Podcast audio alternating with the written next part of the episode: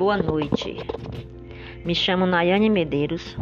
Sou estudante do curso de Licenciatura em Música no Polo de Itapecuru Mirim, Maranhão, pela Universidade Estadual do Maranhão, na modalidade EAD. Hoje vou falar um pouco sobre um dos métodos musicalizadores, o método Suzuki.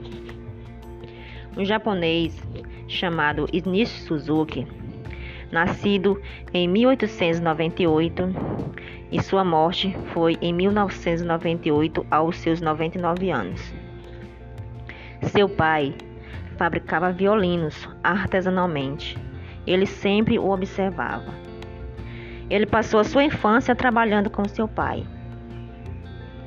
Um amigo da família incentivou ele a estudar cultura ocidental fora do país, mas seu pai achou que não era para seu perfil.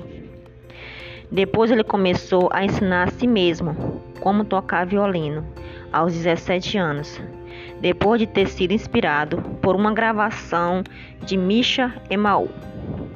Ele ouvia e gravava e tentava imitar. Com os seus 22 anos, um amigo dele convenceu seu pai a deixá-lo estudar fora do país. Ele foi para a Alemanha, estudou por lá com Carol Kling e foi lá que ele conheceu sua esposa. Alguns anos depois, ele retornou ao seu país de origem e formou um quarteto de cordas com seus próprios irmãos e começou a ensinar música na Escola Imperial de Músicos e na Escola de Música de Kunitachi, em Tóquio. Pela Segunda Guerra Mundial, perdeu seu pai e um de seus irmãos e a fábrica de seu pai. A família ficou bastante carente. Mesmo assim, Suzuki, com a situação financeira pouca, ele dava aulas para as crianças pobres também. Ele adotou um de seus alunos começou a formular práticas de ensino e filosofia, aonde escreveu lições para seus alunos e formas de como ensinar as crianças pequenas. Seu método de ensino musical é de grande importância para a aprendizagem infantil. Uma de suas filosofias era: o caráter vem primeiro e ser músico vem depois. Conhecido como o método da língua mãe, onde ressalta que, mesmo dentro do ambiente familiar, as crianças têm facilidade de aprender, assim como ela aprende a pronunciar as primeiras palavras. Nesse método, nota-se a facilidade em aprender, pois se utiliza de repetições, assim como as crianças gostam de repetir as palavras.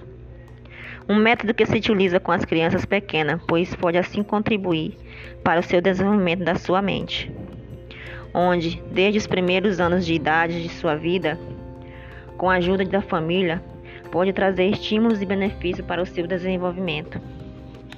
Um método que, de acordo com a idade da criança, ela vai evoluindo e tendo as repetições nos graus de dificuldades, onde assim ela vai desenvolvendo suas habilidades musicais.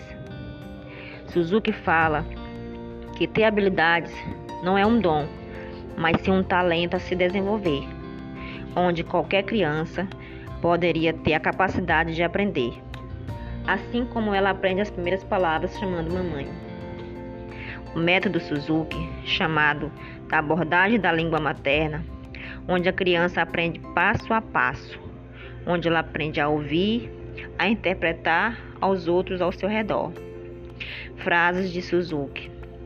A música é uma língua e pode ser aprendida como as crianças aprendem qualquer língua, ouvindo e a imitando. Obrigada.